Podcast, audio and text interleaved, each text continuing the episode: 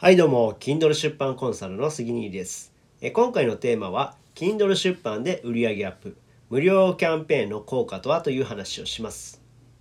え僕はですね Kindle でランキング1位を獲得しました。でその経験をもとにですね Kindle の出版方法やマネタイズあとコピーライティングについて紹介する番組となっております。えこういった悩みはないでしょうか？え Kindle 本の売り上げをアップさせたいけどどうすればいいんだろう、うん。まいざね Kindle 本を出版したけど全くダウンロードされないそういった経験ございませんか？うん。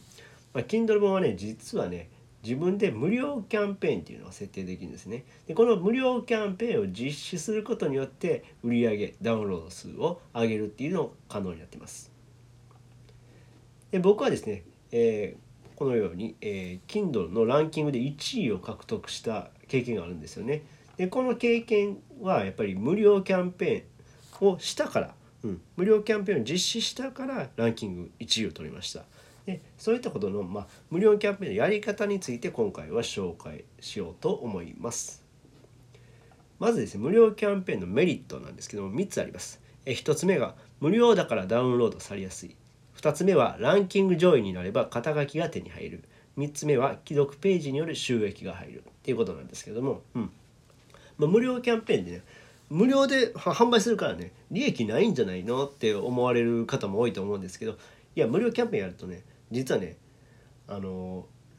収益が入るんですよね。あまあまあまあごめんなさい1つ目から入る。うん、1つ目。まず無料無料だからダウンロードされやすいっていうとこですね、うん、これはねあのやっぱり有料よりも無料の方が皆さんダウンロードしてくれるんですよね、うん、なのでまあ、絶対ね無料ってこう売っておく方がやっぱりダウンロードされやすい。で皆さんに見てもらう機会が多い。でそのことによって、えー、売上ダウンロード数っていうのが格段にアップします、うん、なのでこれを使わない手はないということで是非是非使ってみてください、うん、で2つ目がえランキング上位になれば肩書きが手に入る。えー、僕自身もですね、まあ、それまで Kindle 本っていうのは出したことがなくて今3冊出してるんですけども去年の10月に初めて出したんですよね。うん、でランキング上位にとって、まあ、ランキング1位取ったんですけど 2, 2冊目の本でランキング1位を取ってですねそのランキング1位っていう肩書きが手に入ったわけなんですよ。でその肩書きを手に入れることによってですねなんかすごい人だなっていうふうに周りは評価するするわけなんですよ。うん、Amazon でランキング1位を取った人って僕自身は何も変わっていないけども周りの評価が変わると。こういった肩書きが手に入るっていうのは大きいですね。やっぱりなんか Kindle 作家さんやとか実はすごい人やったんですねとか出版祝いさせてくださいとかそういった声がねリアルでつながってる人があったわけなんですよ。なのでランキング1位を取ることっていうのは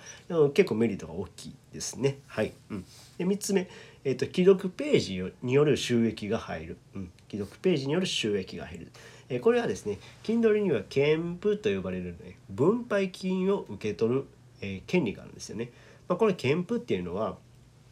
購入購入された、まあ、ダウンロードされた本がですね、えー、読まれることによって収益が入るっていう仕組みなんですよ。なので、え無料でダウンロードされてもこの憲符っていうのは入ってきます。なので、えー、まあボリュームが多くてですね、えー、なおかつ内容が濃い本やったら何回も読まれる可能性があるので、えー、この記録ページ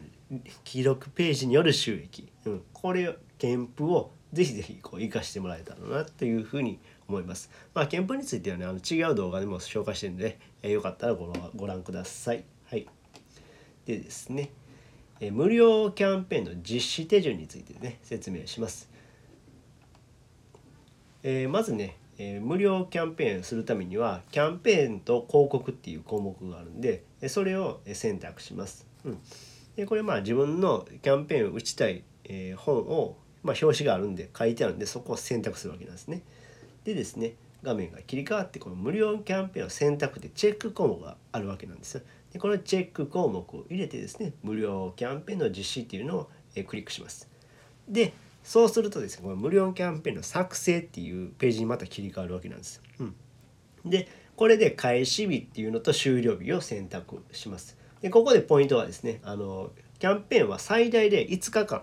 5日間のみになってるんですね。なのでまあ、えー、開始日終了日っていうのは5日間以内に設定してください。はい、でこれね別に5日連続じゃなくてもいけいけるんですよ。いけるんですよ。5日連続じゃなくてもいけるんですよね。うん。まあ1日ずつ個々にこう実施したり、まあ、何日か2日と3日とか3日と2日とか分けたりして、えー、そういった感じで、えー、キャンペーンを打つことも可能です。うん。まあ、これねあの、えーまあ、自分の戦略としてやっていただけたらいいんかなと思うんですけどもまあキャンペーン5日間を使い切っちゃうとですね90日間は実施できなくなっちゃうんですよね。なので、まあ、あなたなりのこのキャンペーン戦略っていうのを打ってみてください、うん、でキャンペーンを、えー、選んでで実施したらですねあと変更保存って言った、えー、変更保存っていうのを選択するとですねキャンペーン無料キャンペーンが実施されるっていう感じです。で無料キャンペーンね時間通りに実施されない場合があるんですよね。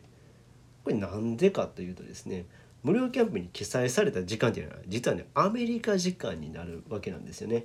でえっ、とこの画像ではね例えば1月8日の、えー、午後、えー、午前12時の後ろに PST って書いてるんですね。これね、えー、アメリカ太平洋標準時間である PST 時間、うん、PST 時間っていうのがあるのでこれに設定されているわけなんですよね。でアマゾンはまあもちろんアメリカの企業なんで、まあ、非常にややこしいんですけどもアメリカ時間に設定されてるのでそこを考慮してですね、えーまあ、キャンペーンを打った後 SNS で告知しなくちゃいけない。なので、えー、16時間から17時間ほど、まあ、アメリカと日本の時差はあります。でこれまだ一つもう一つややこしいのがねアメリカには夏時間と冬時間っていうのがあるんですね。僕これ調べるまで知らなかったんですけども。はい、えー、夏時間っていうのは PDT パシフィックデイライトタイム、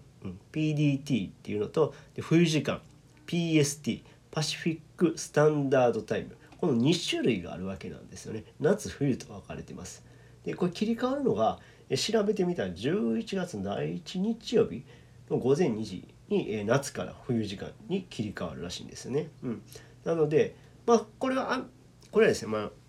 Kindle の KDP の画面にね PST か、えー、PDT かどちらか書いてるので、えー、どちらか書いてるのでそこを見てもらったら分かる感じですね。この画面やったら PST かな PST って書いてるので、えー、PST パシフィックスタンダードタイムですね冬時間冬時間なので、えー、このように書いてますね。なので、まあ、例えば、えー、例で言うと1月8日12時 PST タイムって書いてたら日本時間になると、えー、1月8日17時、うん、午後5時ですね、えー、ちょっと遅れる感じですね、うん、書いてる時間より遅れる感じ。17時間の誤差があるよというのを、えー、しっかりと把握しておいてください。でこの無料キャンペーンが実施してら、えー、SNS で告知っていう感じで、うん、でキャンペーンを打っていってでダウンロード数を増やすという感じですねはい